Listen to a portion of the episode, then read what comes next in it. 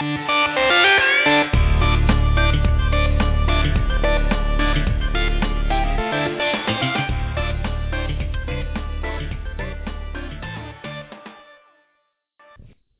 Oktober ist es bereits, 1. Oktober, unglaublich. Das Jahr geht mal wieder unfassbar schnell vorbei.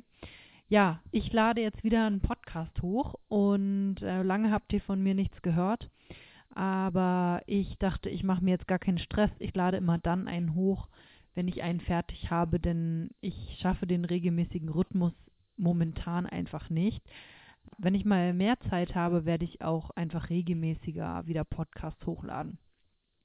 Ja, aber ich freue mich voll, weil heute äh, habe ich ein Interview mitgebracht mit einer sehr guten Freundin von mir, Leni. Sie arbeitet in der Begleitung im Kinderhospiz. Und ja, sie wird euch genau darüber erzählen. Ähm, und ich freue mich einfach, dieses Thema neu mit euch aufzumachen, weil ich denke, es gehört auch zu diesen ganz elementaren, wichtigen Themen des Lebens, auch mal über den Tod nachzudenken.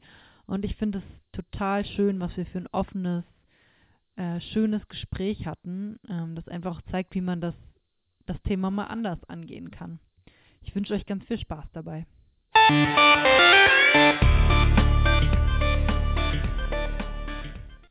Hallo Leni. Ich mhm. freue mich ganz doll, dass du dich heute mit mir unterhältst. Und wir wollen heute ein ganz besonderes Thema, also was ich finde, ein sehr herausforderndes Thema, mal durchsprechen, weil mich das selber sehr interessiert und ich einfach da tausend Fragen habe. Und ähm, mit dir habe ich ja sozusagen einen Experten hier an der Hand, der mir ganz viele Dinge darüber erzählen kann. Und zwar ist das Thema heute nämlich ähm, Arbeiten an einem oder Arbeit oder freiwilligen Arbeit für ein Kinderhospiz. Ja, Leni kann da viel zu erzählen. Aber wie ich das immer so gerne mache, habe ich jetzt immer so eine Icebreaker-Frage, eine überraschende, die ich auswähle. ähm, und weil ich ja weiß, dass einer deiner Hüte, die du so aufhast, ja auch ist, dass du äh, Lehrerin bist, stelle ich dir heute die Frage, wenn du etwas unterrichten könntest an die Welt sozusagen, was Oha. wäre das? Was würdest du da gerne der Welt mal unterrichten? Hm, Menschlichkeit, aber es hört sich so pathetisch an. Dann wäre es wahrscheinlich die Geologie. Die was? Geologie? Die Geologie, ja. Ach. Damit wird die Welt besser. Ja. Ach so, für die Welt schon besser Nö, machen. also kannst Nein. du ja definieren. Ja, das stimmt. Das, ah, gut, Geologie macht die Welt bestimmt nicht besser. Nein, dann wäre Wer es bestimmt ja, Humor. ja, Spaß. Spaß haben. Spaßunterricht, das wäre bestimmt cool. Wo es wirklich, wirklich darum geht, einfach nur Spaß zu haben. Und was würdest du da machen? Leute abkitzeln hm. oder was? Na du, da sind Ja, Kinder ganz kreativ, da muss man gar nicht viel vormachen. Du musst Kinder einfach nur in den Raum stecken und dann passiert es schon. Die Okay. nehmen sich schon von alleine ihren Spaß. Ja. Ja. Dann muss man es vielleicht ja auch gar nicht unterrichten. ja. Das wohl es Erwachsenen echt. beibringen? Erste Icebreaker-Frage schon. Ah, nein, also ich sollte eigentlich meinen Mund halten, denn es ist ja deine Frage. Du darfst ja so interpretieren, wie du willst und deine ganz intuitive Antwort war ja Das tatsächlich die Geologie.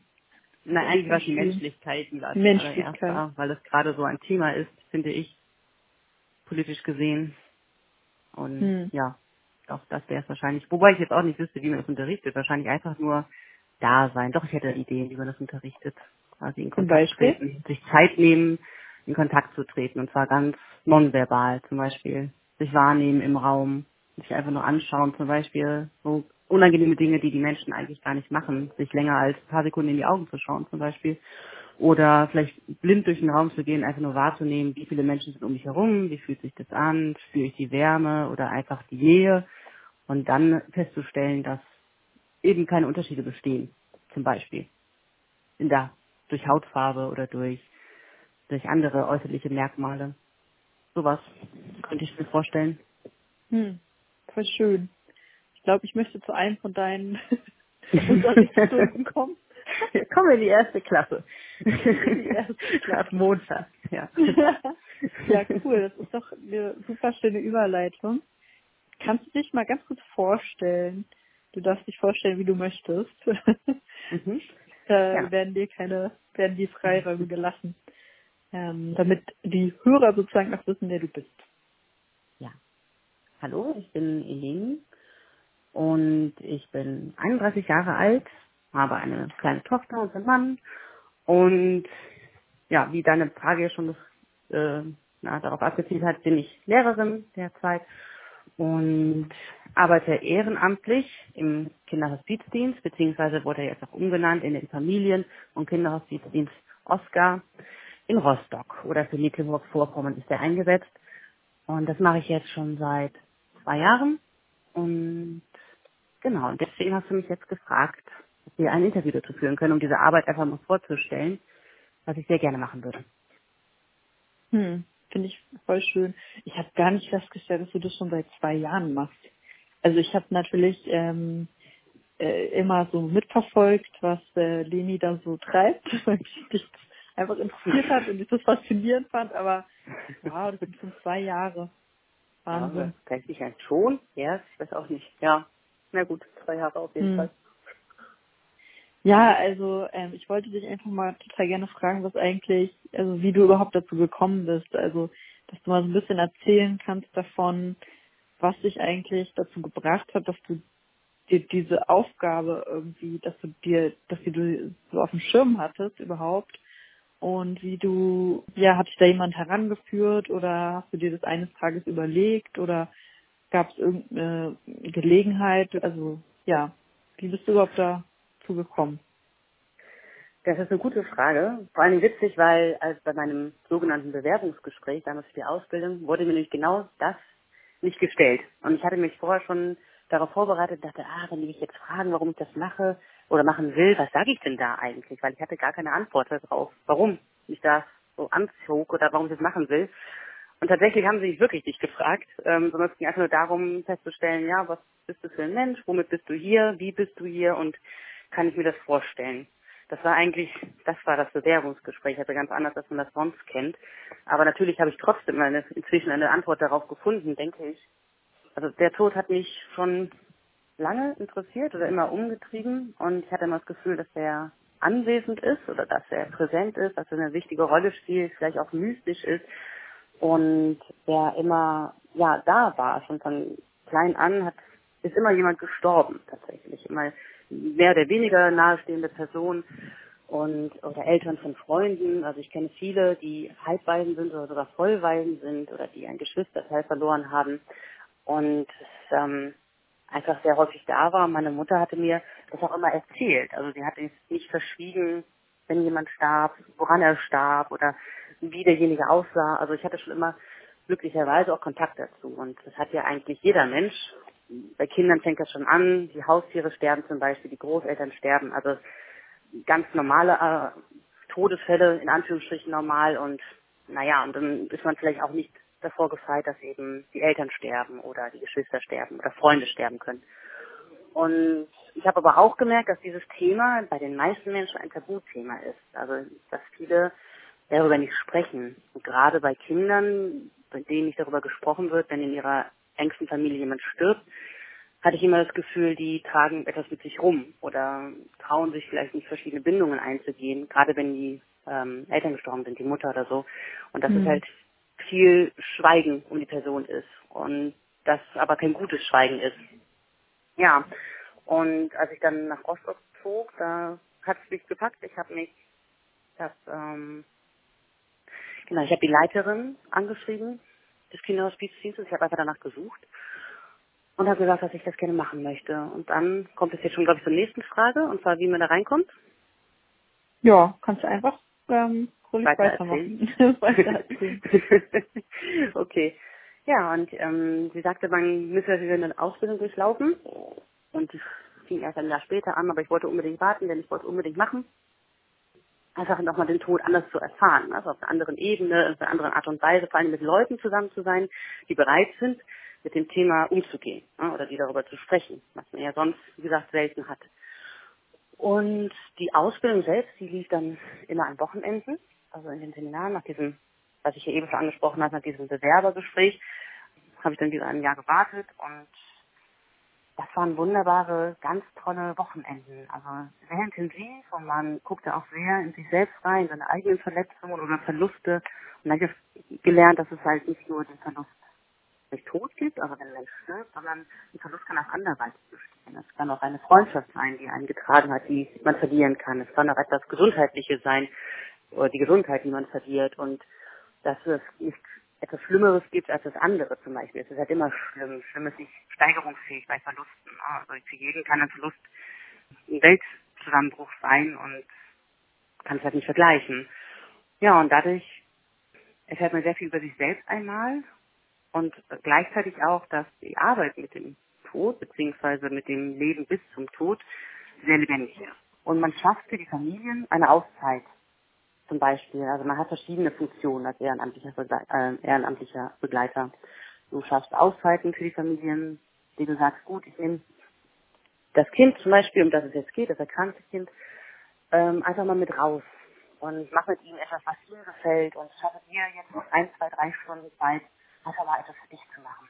Dich nicht immer nur äh, emotional, deinen Gedanken oder auch äh, physisch mit dem Kind zu beschäftigen. Es kann aber auch sein, dass man das Geschwisterkind rausnimmt, weil man merkt, okay, das kriegt zu wenig Aufmerksamkeit durch die ganze Krankheit des einen Kindes, mit dem man immer dann zum Krankenhaus oder zum Arzt fahren muss, was eine intensive Pflege benötigt, was natürlich die Eltern gedanklich total äh, in Anspruch nimmt, eben weil man weiß, das Kind wird sterben oder auch dem, bis zu, der, bis zu der Zeit gar nicht weiß, ob es jetzt sterben wird oder nicht. Und die Geschwisterkinder leiden darunter, weil sie in der Regel ja weniger Aufmerksamkeit und Zeit bekommen.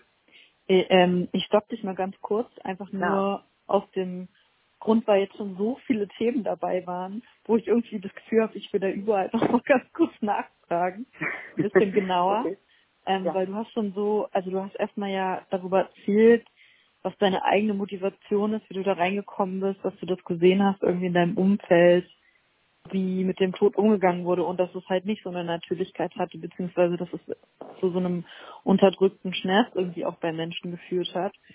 Was ich irgendwie, Ja, genau. ja, einfach auch total, also was ich total nachvollziehen kann, vielleicht noch nicht so in der Weise so oft gesehen habe wie du, aber irgendwie sehr gut nachvollziehen kann, weil man einfach sieht, wie die Menschen in der direkten Umgebung vielleicht auch mit Tod umgehen und man denkt sich so, hm, das irgendwie wirkt das alles etwas verkrampft und etwas schwierig und keiner weiß so richtig umzugehen mit den Leuten.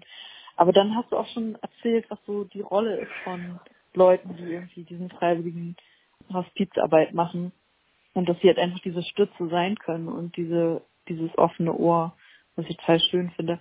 Aber eine Sache wollte ich dich nochmal genauer fragen. Also du hast ja Mhm. kurz erzählt, dass halt in dem Seminarinhalt von diesen Wochenenden, also es ist, ich habe jetzt verstanden, dass es immer Wochenendtermine war, wo ihr euch getroffen habt und wo ihr bestimmte Themen durchgegangen seid. Das heißt, in Mhm. diesem in einem von den Ja. Thematiken war Verlust das Thema.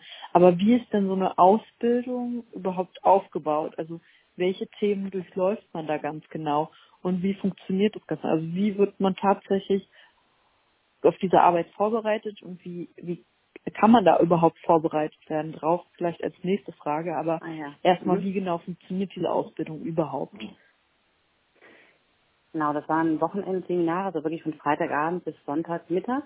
Ähm, alle Teilnehmer haben auch dort übernachtet an dem Ort, sodass man wirklich richtig Abstand gewinnen konnte von seinem Alltag und sich wirklich da so richtig reinfallen lassen konnte, dort auch besorgt wurde. Und wenn ich mich recht erinnere, waren das fünf Seminarwochenenden. Und auch richtig immer zu verschiedenen Themen.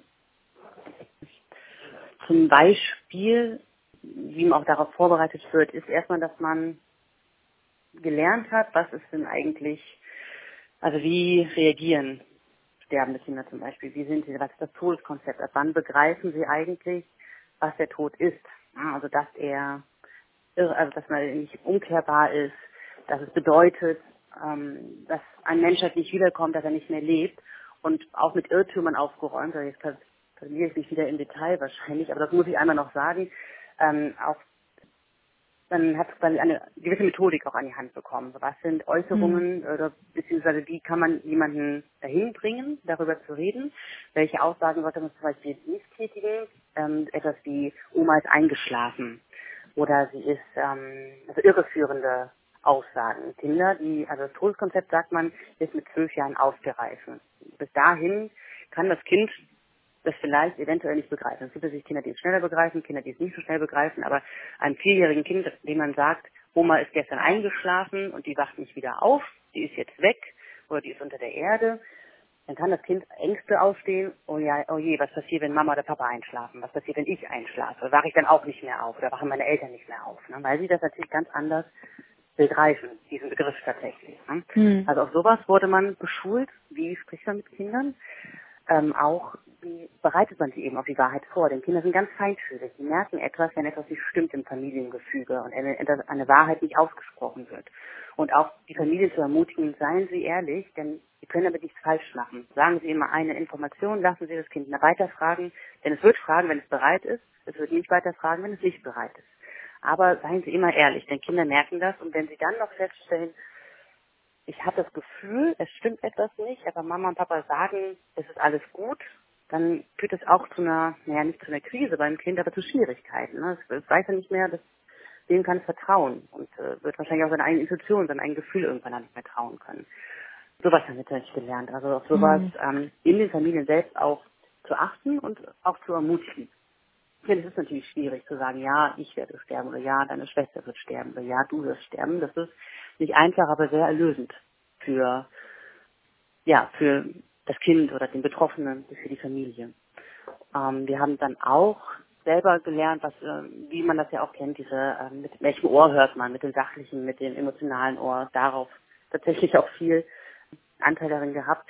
Und wir haben Szenen tatsächlich auch nachgespielt, wie würde man reagieren, was sehr berührend war, obwohl es ja wirklich nur fiktiv war, aber man hat sich auch so da reingefühlt in dem Moment und dann auch gemerkt, wie viel auch in einem drinsteckt tatsächlich. Ne? Also wenn man einfach nur schon ein empathischer Mensch ist oder ein vielleicht auch sensitiv, also irgendwie das Gefühl hat, ich kann mit Menschen sein, ich habe keine Hemmnisse, mit jemandem über Gefühle zu sprechen, über Probleme zu sprechen, dann ist das halt, fertig schon der erste Schritt. Und mhm. ähm, da kommt man auch schnell rein. Einfach nur auch sich schon traut, jemandem zuzuhören. Ne? Und nicht das Bedürfnis hat, immer einem zuzureden. Ich glaube, das ist schon mal so eine wichtige Voraussetzung, jemandem Raum zu geben. Und wenn man das Gefühl hat, das mache ich schon mit meinen Freunden und Bekannten oder Familie oder das wünsche ich mir für mich selber, für mich selber, dann ist das, glaube ich, schon mal einfach eine also es ist eine Kernkompetenz. Eine Kernkompetenz, würde ich sagen. Natürlich. um das erfüllen zu können, sollten Sie ein ja. guter Zuhörer sein. Finde ich sollte man generell auch, aber ja.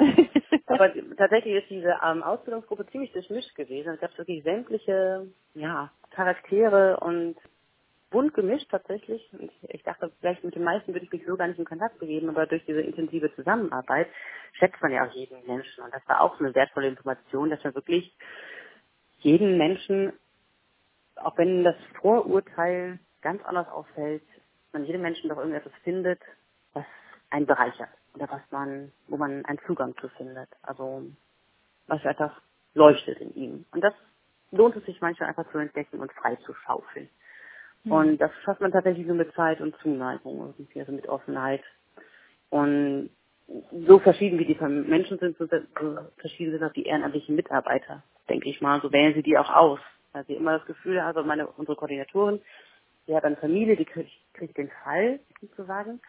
Und oder die betroffenen Familien wenden sich an sie und dann sucht sie einen ehrenamtlichen Mitarbeiter aus, weil sie ein Gefühl hat, ah, der könnte passen oder die könnte passen brauchen wir jemanden, der zum Beispiel im ähnlichen Alter ist, weil sie das Gefühl hat, die Mutter könnte einfach nur einen Zuhörer brauchen. Oder brauchen wir jemanden, der mit dem Kind ganz viel rausgeht, der aktiv ist. Oder jemanden mit einem Hund zum Beispiel, der ähm, das Kind mit dem Hund in Kontakt bringen kann. Und so, ja, braucht man hm. natürlich auch noch eine andere, ganz spezielle Eigenschaft, nehme ich mal an. Die einsetzen. die einen dann mit den richtigen Leuten zusammenbringt, aber auch irgendwie genau. klingt so, als hätte diese Person ein ziemliches Feingefühl äh, wie sie Leute zusammenbringt und wer mit wem gut passen könnte. Aber ja, spannend. Und dann, und dann, wie lange ging das Ganze? Also wie viele Wochenenden Stimmt. war das dann insgesamt? Ja, die, das waren fünf. Oktober ging die Ausbildung an und im März waren wir durch. Also innerhalb eines halben Jahres könnte man sagen. Ach ja, und dann kommt noch dazu ein Praktikum ähm, von mhm. zwei Wochen in einem Bereich, der mit diesem Thema zu tun hat.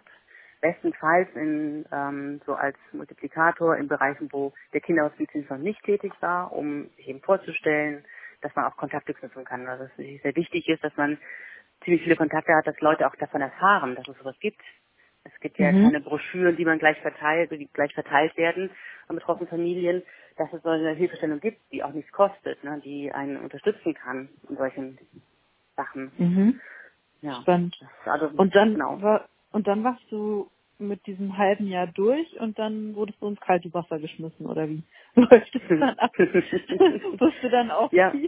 Auf eine Familie quasi einfach so, jetzt geht's los, du bist vorbereitet, auf geht's oder wie, wie organisieren die das genau?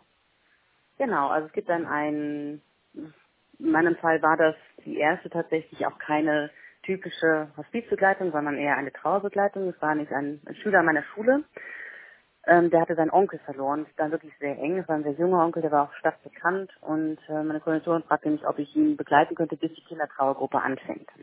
Weil Mhm. er das auch selbst geäußert hatte, die Familie auch, war da sehr offen und hat sich sehr, sehr darüber gefreut.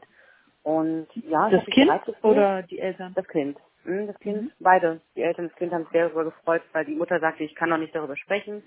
Mir kommen immer die Tränen in die Augen. Das Kind hat das natürlich bemerkt, dass es mit der Mutter da über den Onkel nicht sprechen kann, ne, über den Bruder, weil das Kind natürlich auch seine Mutter nicht immer wieder in den Schmerz bringen wollte, aber trotzdem das Bedürfnis hatte, sich damit auseinanderzusetzen, mit dem Tod ne, oder mit dem Verlust. Und also sehr reif tatsächlich, er war ein Drittklässler. Und ähm, deswegen war das auch super. Ich hab ja, wir haben auch in der Ausbildung gelernt, wie man mit dem an das Thema Trauer auch rangeht, ne? Oder an verschiedene Aspekte davon. Wie mache ich eine Erinnerungsbox oder wie kann ich mir einen Trost schaffen, wo solche Dinge. Und das habe ich mit ihm gemacht. Ich habe ähm, herausgefunden, was tröstet dich in dem Bezug, ne? was möchtest du in Erinnerung behalten und auch sehr viel darüber gesprochen, auch über die Beerdigung zum Beispiel. Wir haben dann immer tatsächlich auch was gebastelt. Ne? Er war da sehr, ich hatte Materialien dabei, er war da sehr offen und sehr empfänglich für. Und so haben wir das dann, ja, immer so ein Thema herausgesucht und das quasi kreativ bearbeitet. Ja, es hat sich dann von einem zum anderen entwickelt. Es gibt ja verschiedene ähm, Stufen, sozusagen, auch wo man sagt, okay, fang mal mit dem Thema erstmal an, ähm, was findest du Beispiel jetzt einfach gerade, was macht dich traurig oder so. Ne? Also einfach wirklich zu gucken, welche Empfindungen sind da, welche, welche Regungen kommen von dem Kind. Und den habe ich dann begleitet bis zur Trauergruppe und dann war für ihn dann auch so gut. Ne? Ich glaube, er war gesättigt und für mich war das dann auch in Ordnung und dann habe ich ihn dann entlassen. Und, und von daher, ja, ich weiß nicht, wenn man erstmal in Kontakt ist, dann merkt man gar nicht, natürlich erschüttert einen manche Diagnose man denkt, oh Mann, es kann nicht wahr sein, wie ungerecht die Welt auch ist und wie scheiße manche Sachen auch einfach sind. Aber dadurch, dass man ja wirklich mit dem Mensch gerade was zu tun hat, ist es halt einfach, ja, also das wäre ja genauso, als würde sich mit einem Freund unterhalten. Da geht es ja auch immer wieder weiter, das Gespräch zum Beispiel. Hm. Wenn man nicht redet, ist es auch nicht unangenehm. Und so entwickelt sich das mit den Personen Vielen Leuten auch. ist es schon unangenehm, wenn sie nicht aber dir anscheinend dann nicht. Ist es, also ich, ich finde trotz, also vielleicht ist es auch einfach noch zu abstrakt in meinem Kopf und zu Mhm. theoretisch. Und ich glaube, was du sagst, ist halt genau richtig, ne? Also man denkt dann vielleicht gar nicht mehr an all diese Sachen, die so darum passieren, sondern man sieht dann halt einfach die Person und ähm, man geht einfach darauf ein, was die Person sagt oder wie die reagiert und dann ist das äh, das zwar im Zentrum und man redet darüber, aber es ist nicht mehr so es ist nicht mehr so beängstigend. Also wenn wenn ich jetzt daran denke, würde ich mir so denken einfach, ähm, wie bin ich denn, also was habe ich denn, dass ich irgendwie der Person helfen könnte oder das ist so eine der schlimmsten Sachen, die man sich vielleicht auch vorstellen kann. Also jetzt vielleicht nicht dieser Fall, den du hattest, aber auch einfach, wenn ein Kind so krank ist, sich einfach in diese Situation reinzuversetzen, was man da so bringen kann als als, als Außenstehende. Und ich finde, ja, was du halt beschreibst, ne, das Zuhören und das irgendwie da sein und die Sachen halt besprechen und da irgendwie Raum für schaffen und so scheint viel von der Arbeit einfach zu sein, wenn ich das richtig verstehe. Ja, genau richtig. Ja. Und Dinge, die du benennst, die verlieren ja auch äh, zum gewissen Teil auch ihren Schrecken. Also das, was man ausspricht, das erleichtert ja auch die Seele tatsächlich. Und ja, und wenn man etwas noch mit den Händen machen kann, das vielleicht auch sogar mit wirklich einer ganzen Körperbewegung, das bringt einen ja wieder in, in Bewegung. Also das, ähm, hilft einfach. Also auch bei sämtlichen anderen Problemen würde ich mal behaupten, deswegen gehen viele Leute ja auch spazieren, zum Beispiel, wenn sie ein schwieriges Thema, oder sich etwas von der Seele reden lassen wollen, weil das einen irgendwo erdet und in Bewegung bringt und dadurch auch quasi diese Schwere auch ein bisschen in, in Wallung bringt, ne? also ein bisschen Luft reinbringt. Das hilft einfach, etwas leichter zu ertragen. Das Schicksal lässt sich dadurch ja meistens nicht ändern, aber ja, man lässt es anders ertragen. Mhm. Und wie sieht das jetzt quasi aus? Was machst du jetzt konkret? Also du hast diesen Jungen jetzt auch irgendwie wieder entlassen aus der Trauerbegleitung. Machst du das jetzt gerade mhm. konkret weiter? Bist du, ähm, betreust du gerade jemanden oder eine Familie? Ähm, wie oft machst du das? Also ich betreue tatsächlich gerade oder ich begleite gerade jemanden, ähm, ein 15-jähriges Mädchen, die eine Mutter hat, die schwer an Krebs erkrankt ist, schon seit sechs Jahren und immer wieder ein anderer Tumor an einer anderen Stelle des Körpers auftaucht. Sie hat noch vier Geschwister und dort ist es, also wir sind mit drei anderen, wir sind zu viert, die Begleiter. Wir sind vier Begleiter in dieser Familie. Denn dort gibt es noch Zwillinge, die werden von einem Paar von uns begleitet. Noch ein anderes Mädchen wird auch begleitet und der jüngste Sohn, der ist noch zu jung. Den äh, gibt die Mutter sozusagen auch noch nicht her. Und ja, die, dort sind die Kinder, das ist immer schwierig, weil die Mutter das lange Zeit überhaupt nicht ähm, sagen wollte und man kann natürlich da auch nicht vorgreifen. Aber merkt natürlich trotzdem, dass die Kinder ja die Veränderung sehen ne? und ähm, auch das, wie sie sich verändert körperlich. Das, ähm, sieht man einem ja auch an und dass das Thema eigentlich auch im Raum steht, weil was passiert mit den Kindern danach, wenn die Mutter eben stirbt. Und ja, also diese Familie hat auch andere Probleme. Das ist jetzt nicht der einzige Grund, also nicht der einzige, einzige, wie heißt denn das, ja. Also die Familie hat noch weitere Probleme tatsächlich, die da gerade schwerwiegender sind. Und ich treffe mit dem Mädchen alle zwei Wochen dann suchen wir uns was Schönes aus. Und diese Familie braucht unbedingt sehr viel Bewegung. Sie wohnen in einer sehr kleinen Wohnung, sie brauchen ähm, mal was anderes. Sie brauchen vor allen Dingen etwas, wo sie sich mal auspowern können, weil sie sonst, naja, kann sich das ja vorstellen, in einer kleinen Wohnung kann es auch schnell zu viel werden mit vielen Geschwistern. Mhm. Und dann suche ich mir was Schönes aus, wie klettern oder sie gehen mal reiten oder ähm, schwimmen, spazieren. Es gibt verschiedene Sachen, die, die man einfach auch machen kann und vor allem, die man auch tatsächlich entweder vergünstigt bekommt, weil es dort Spenden gibt, oder die ähm, der Verein natürlich bezahlt, um ja diesen Momenten mit den Kindern in Kontakt zu kommen und ihnen vor allem irgendwie was Gutes zu tun, der ganzen Familie etwas Gutes zu tun, um den Weg zum Tod möglichst gut zu gestalten. Ne? Auch darüber zu sprechen, was wünscht ihr euch? Ne? Wo habt ihr noch etwas, was äh, beachtet werden muss tatsächlich? Ne? Also da bleibt ja ziemlich viel auf der Strecke. Denn das Familie, muss man sich vorstellen, so eine Familie wie ein Mobile. Und wenn nur ein Teil von diesem Mobile zerbricht oder sogar ganz abfällt, dann gerät das ganze Ding ja außer Gleichgewicht, aus dem Gleichgewicht. Und mhm. das gilt es halt wieder herzustellen oder irgendwie einen Ausgleich dafür zu schaffen oder die Familie darauf vorzubereiten, dass dieses Gleichgewicht völlig zerstört wird. Und ja, das ist quasi das, was wir, oder was ich gerade tue, ne? auch mit ihr, ihr die Aufmerksamkeit zu geben oder diese Fragen überhaupt zu stellen, damit sie sich damit auseinandersetzen kann. Damit das eben kein Thema wird, was eine Tiefe sich verschließt und nicht mehr anrührt und was einen dann aber vollkommen aus der Bahn wirft oder werfen kann. Mhm. Ich fand das Bild gerade mit dem Mobile total schön, weil also wie, wie das stimmt einfach, ne? Wenn irgendwas in der Familie so aus dem Gleichgewicht gerät und ist manchmal vielleicht auch nicht ganz so eine dramatische Sache, dann ist irgendwie die ganze Balance äh, irgendwie weg. Und äh, das finde ich irgendwie total schönes Bild.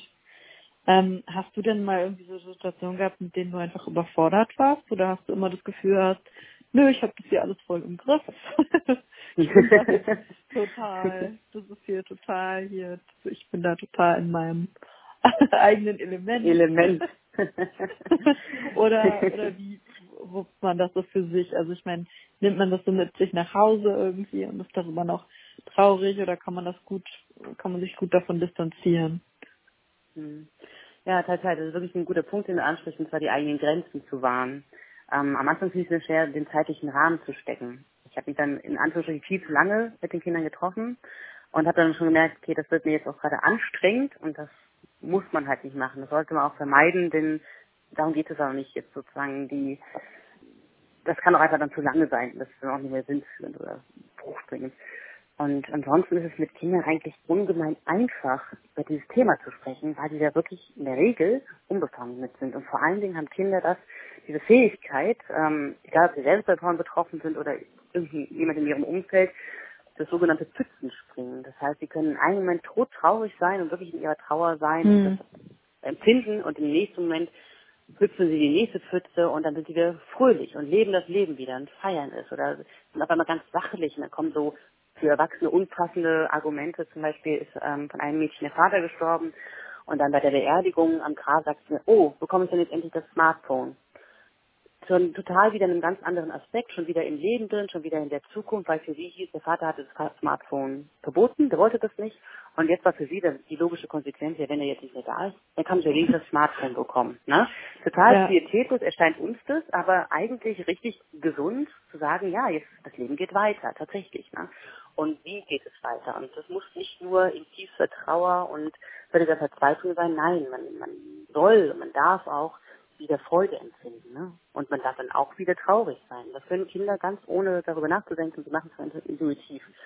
Und das hat man dann auch, wenn man sich mit ihnen trifft. In einem Moment spricht man darüber, dass die Mutter unheilbar krank ist und das Kleinchen in der Welt wieder lebendig machen kann, ne? und was Tod eigentlich bedeutet, also dass das Herz nicht mehr schlägt, dass man nicht mehr aufwacht und so weiter. Und im nächsten Moment reden sie dann schon wieder über die leckerste Eissorte am Eisstand.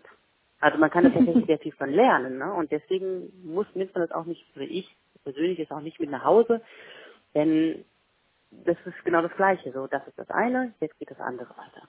Und ja, da kann man sich auf jeden Fall sehr, sehr viel von abschauen. Hm. Und wie würdest du sagen, hat die Arbeit jetzt dort deine eigene Wahrnehmung zum Tod verändert? Also hast du irgendwie da jetzt das Gefühl, dass, dass das für dich so, also diese, diese Lücke oder das, was vorher, was vorher nicht besprochen wurde, jetzt irgendwie aufgedeckt wurde oder so? Also ich will jetzt nicht unterstellen, ja. aber wie ist dein Verhältnis jetzt zu diesem Thema? Ja, ich habe einen ganz anderen, also ich weiß jetzt für mich, wie ich damit umgehen möchte. Und vor allem mit Menschen, die trauern oder die einen Verlust erlitten haben. Und zwar wie möchtest du denn mit denen umgehen? nee, erstmal zu Ende danach. ja, gewisse Äußerungen auch. Also zum Beispiel wirklich denjenigen, den Betroffenen, sage ich jetzt mal, zu fragen, wie möchtest du, dass das jetzt behandelt wird tatsächlich. In der Schule, ganz einfaches Beispiel, ähm, der Junge kam wieder zu seiner Klassenlehrerin zurück ähm, nach der Beerdigung, beziehungsweise nach diesem Kurz, ähm, ja, ich glaube, der war ein, zwei Tage krank geschrieben. Dann kam er halt wieder, die Mutter brachte ihn, die Lehrerin sagte dann so, ah ja, schön, dass du da bist, setz dich wieder hin. So, das war's. Und das war für ihn in dem Moment halt nicht das Richtige und auch nicht für die Mutter, weil es für die dann war so, Moment mal, wir haben hier gerade was wirklich Tragisches erlebt und jetzt soll es einfach so weitergehen, es wird nicht einmal gefragt. Also das war für die ganz schockierend. Die haben sich dann gar nicht aufgehoben gefühlt. Und für den Jungen wäre es zum Beispiel besser gewesen zu fragen, möchtest du darüber sprechen? Wollen wir das in der Klasse einmal, sollen wir uns in einen Sitzkreis setzen und möchtest du darüber reden oder möchtest du davon berichten? Oder ich habe gehört, das ähm, ist ja wirklich ist traurig oder es ist ungerecht. Also wirklich darauf eingehen, ich sehe dich, ich sehe deinen Verlust und jetzt kannst du mir sagen, was du dir wünschst. So. Und ich finde das so auch in dem, ich finde, das sollte nicht totgeschwiegen werden. Und ja, also man kann mhm. da schon jemanden fragen, wie es einem damit geht oder ob er an ihn denkt oder dass man selber auch an die Person denkt, auch wenn es einen Schmerz verursacht in der Person, aber das ist ja auch irgendwo etwas Tröstliches, also etwas, so etwas nicht totzuschweigen oder auch ganz klar anzusprechen. Ähm, habe auch gelernt, was man so für Riten einfach hat, die schon irgendwie allgemeingültig sind, beziehungsweise die ja schon seit Anbeginn der Menschheit scheinbar irgendwie ein Thema zu sein. Zum Beispiel das klassische, die Kerze anzuzünden. Aber irgendwie hat diese Kerze so eine Symbolkraft, egal fast in welcher Kultur oder in welcher Religion, dass das äh, für einen irgendwie was Tröstliches hat, dieses Licht. Also man kann da rein interpretieren, was man möchte, aber auch einfach dieses Andenken auch. Ne? Ja. Also und ich habe vor allem gelernt, mhm. das Wichtigste für mich, dass man Kinder von Tod nicht fernhalten muss oder darf. Sie haben so eine Neugierde, die Gierde, das zu sehen. Wenn sie ein totes Tier sehen, sind sie sind sie neugierig, wollen sie das untersuchen, was bedeutet das denn? Und dann kann man sie auch lassen. Und man kann auch im Einverständnis des Kindes auch das Kind zur Beerdigung nehmen. Also immer natürlich gucken, ist das Kind bereit, möchte es das wirklich. Aber ich finde, ähm, nicht darüber zu sprechen und es ihm zu verweigern, mit dem Tod konfrontiert zu werden, schützt das Kind überhaupt nicht. Denn es kommt unweigerlich und ich finde es viel wichtiger, mit dem Kind vorher darüber zu sprechen oder auch zu sagen, was es bedeutet, was kommen kann. Vor allem, wenn die Fragen kommen und Kinder mit drei, vier, fünf Jahren, die stellen diese Fragen. Wirst du sterben? Werde ich sterben? Wo kommt man hin, wenn man stirbt? Sonst irgendwas. Und ich finde, so sollte man einfach ehrlich sein. Und mhm. das nicht, nicht, eben nicht verschweigen. Denn es gehört genauso zum Leben dazu. Wir können es da nicht ähm, vor, verweigern und man kann das Kind auch nicht davor schützen. Ja. Aber ich finde es so schön, was du sagst mit dem einfach das Sehen und ähm, fragen, was die Person braucht. Also, weil ich habe schon den Eindruck, dass zumindest in unserem Kulturkreis der Umgang mit dem Tod fast immer ist, dass man sich eigentlich von den Personen irgendwie entfernt, denen irgendwie Ruhe gibt, ihnen irgendwie mhm. sagt, sich nicht aufdrängen möchte und so. Vielleicht mal mhm. irgendwie kurz ja. sagt, mein Beileid und so und dann ist man irgendwie auch einfach weg. Und vielleicht ja. ist es ja genau gerade gar nicht das, was die Person braucht. Vielleicht ist es ja genau das, was die Person braucht, aber man weiß es gar nicht. Man nimmt es einfach an und entfernt ja. sich meistens irgendwie so. Und ähm, ja, also ich, äh, ja, und auch die, die Tatsache mit den mit den Kindern, das finde ich sehr schön. Mhm. Ähm, das ist auch kulturgeschichtlich, ja. also. Nee, sag ruhig. Ja, kulturgeschichtlich tatsächlich auch äh, so ähm, hat sich das entwickelt vor das will ich nicht lügen, ich sage sagen so vor zwei, dreihundert Jahren oder auf jeden Fall früher, war es ja gang und gäbe zur Hochzeit ein Totenhemd geschenkt zu bekommen. Das war sozusagen eine Aussteuer, damit man das nicht mehr kaufen musste. Also gerade bei so einem Ereignis müssen wir sich heute mal vorstellen, man bekommt zur Hochzeit ein Totenhemd geschenkt. Das wäre wahrscheinlich das äh, wäre die Feier wahrscheinlich vorbei, ne? Genau, richtig. Genau. Das war damals ganz und gäbe, weil es einfach klar war, das passiert. Wahrscheinlich sogar früher als später. Und vor allen Dingen die äh, Leichenwagen. Also früher wurden die Toten offen aufgebahrt, auf Wagen gezogen durch das ganze Dorf. Dann gab es einen Trauerzug, der hinterhergezogen ist, oder beziehungsweise man konnte es halt sehen, was an einem vorbeifuhr. Und dann ist es halt zur, dann ähm, wurde die, die Leiche zum Friedhof gebracht. Und heutzutage ist es ja so diskret wie möglich. Also die Autos werden ja immer, immer ähm, verdeckter, damit man diesen Tod oder den Toten nicht sehen muss. nochmal das gleiche, das alte Ritual wieder hervorholen. Ja, es gibt natürlich muss man schauen, was die Bedürfnisse sind.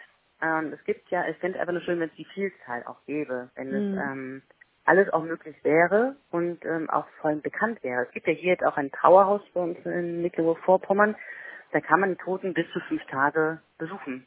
Ähm, man kann da hin, so oft man möchte, bekommt einen Schlüssel und kann Abschied nehmen. Und das wissen auch viele nicht, man kann die Toten auch zu Hause halten, drei Tage lang. Früher hieß es ja, Gott, man darf eine Leiche nicht anfassen, die ist giftig und so weiter und so fort.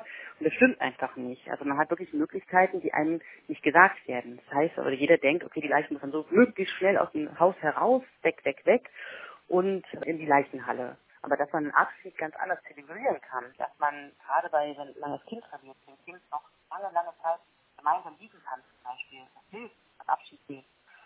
Ähm, das muss einfach publiker werden. Das müsste ich, ich müsste viel selbstverständlicher sein, auch dieses Trauerhaus nutzen zu können, wo man wirklich länger Abschied nehmen kann. Es gibt natürlich verschiedene Kulturen und das haben wir auch ähm, gelernt, jetzt nicht in der Ausbildung, sondern in weiteren Seminaren. Wir, wir treffen uns ja immer noch einmal im Monat da gibt es auch immer themenbezogene Gruppenabende. Wie ist es äh, bei den Juden? Wie ist es bei, waren in der Synagoge? Wir haben einen Rabbi gefragt. Wir waren in der Moschee. Äh, wie, wie läuft es bei denen an, der toten Ritus und ähm, die ganzen Zeremonien? Das ist total spannend. Und ähm, ich kenne das ja auch aus der orthodoxen Gemeinde, griechisch-orthodoxen. Dort werden die Leute auch aufgebahrt, ganz mit Blumen geschmückt, dass man das Gesicht nur noch sieht. Und dann kann jeder da hingehen und sich verabschieden in diesem mhm. Dorf. Ne? Ja. auch dann natürlich sehr traditionell, auch nicht lange, weil natürlich die Hitze dort groß ist und die müssen relativ schnell beerdigt werden. Aber ich finde, den Tod sichtbar zu machen, finde ich wichtig wieder, dass man das hm. weiß. Ja. Ach, schön, also nicht schön und schön, aber es gehört einfach zum Leben dazu und ich finde das einfach total schön, sich darüber mal so zu unterhalten, weil das ist tatsächlich ja noch so ein Tabuthema, die haben ja nicht mehr so viele Tabuthemen, aber das ist tatsächlich irgendwie noch eins, was wir recht ja, gut aufrechterhalten haben oder wo wir uns jetzt wieder, wo wir es jetzt irgendwie aufrechterhalten. Aber da muss ich dich nochmal mhm. fragen, wenn ich jetzt irgendwie, mhm. also das heißt, wenn jemand jetzt Lust hätte, das zu machen, einfach ein Kinderhospiz in seiner Nähe suchen und mal fragen oder wie würde das konkret funktionieren. Ja, es gibt natürlich auch Erwachsenenhospiz, also jedem, was einen da mehr anspricht, Kinderhospiz oder Erwachsenenhospiz ziehen. In der Nähe aufsuchen, kontaktieren und sagen, ich würde mich, ja, also wenn man, wenn dann das eh schon sicher ist, ich würde gerne ehrenamtlich bei Ihnen tätig sein. Und dann werden sie einem schon sagen, dass man die Ausbildung machen muss oder sich auch immer so informieren. Also die treffen sich ja, dafür sind sie ja auch da, ne, um Kontakt aufzunehmen. Das ist ja einfach deren Haupttätigkeit oder eine der Haupttätigkeiten, mhm. eine der Tätigkeiten. Und vor allen Dingen sind sie, je mehr Leute das machen oder davon wissen, muss ja noch nicht mal dann quasi die Hospizarbeit selber sein, aber dass man das weiß und dass man die unterstützt in der Öffentlichkeitsarbeit. Ne? Es gibt ja dann auch ähm, der NDR hatte zum Beispiel letztes Jahr auch eine Serie dazu, da wurde der Kinderhospizdienst Oscar tatsächlich auch, auch gezeigt. Auf der Homepage mhm. gibt es zum Beispiel auch ein paar Zitate, wie was die Kinder, was die Hospizarbeit für einen ist und so weiter. Sie haben das schon aufgegriffen. Es scheint jetzt so langsam auch zu kommen. Ich glaube, der Fußballverein hier, der hatte das auch als Sponsor drauf gedruckt. Ähm, da scheint es jetzt auch eine kleine Bewegung zu geben. Es gibt immer mehr, die sich dafür interessieren und äh, sich auch ausbilden lassen und daran arbeiten. Also sie die kontaktieren und der Rest kommt dann von alleine. Ist da, da denn viel, ist da denn viel Bedarf oder sind die da eigentlich ganz gut? Also haben ja, die da immer also, suchen die immer Leute so ungefähr oder ist das ganz ich kann nicht für jede Region sprechen, aber tatsächlich Ehrenamtler sind überall immer unterbesetzt. Das kann man schon mal sagen. ähm, es gibt ja. gestorben, ne? also es gibt leider viele Krankheiten. Wer weiß, vielleicht werden es jetzt auch mehr oder so, aber es ist auf jeden Fall ja, also ist bei uns auch dieses, alle zwei Jahre gibt es eine Ausbildung oder fängt eine neue Ausbildung an und die ist immer voll. Dann finden sie immer genügend, die das machen wollen und interessiert sind. Mhm. Und ja, also ich kann nur sagen, es ist eine so, ein, so eine schöne Arbeit und das ist Arbeit ist vielleicht falsche Wort, also so eine schöne Aufgabe. Aufgabe, genau. Auf jeden Fall kann ich nur jedem ans Herz legen, dass etwas sich ehrenamtlich irgendwo ja. zu engagieren. Und wenn es nicht in der Hospizarbeit ist, dann vielleicht was anderes, was einen anspricht, wo man denkt, ja, das interessiert mich und da kann ich mir vorstellen, mich einzubringen mhm. und bisschen Zeit mit zu verbringen. Ja. Cool. Ich danke dir, Leni, für dieses tolle Gespräch und äh, für diese wundervollen Informationen. Ich bin irgendwie ganz begeistert davon, gerne, was du gerne. da machst. Und ja, ich glaube, dass die sich da wirklich, also dass die sehr froh sein können, dass du da so aktiv bist. das ist auf jeden Fall sehr schön. Danke. Ja, vielen Dank. Spread the word. Also je mehr davon erfahren, desto besser ist es, denke ich. Ja. Ja, vielen Dank fürs Zuhören. Ich hoffe, das Thema hat euch auch ein bisschen was gegeben und euch auch fröhlich gestimmt und nicht nur traurig. Denn das ist eigentlich genau das, was ich damit erreichen wollte, dass man mal ein bisschen anderen Blickwinkel darauf bekommt. Ja, wie immer freue ich mich natürlich von euch zu hören und, ähm, und eure Kommentare zu lesen und freue mich einfach auf den nächsten Podcast. Tschüss.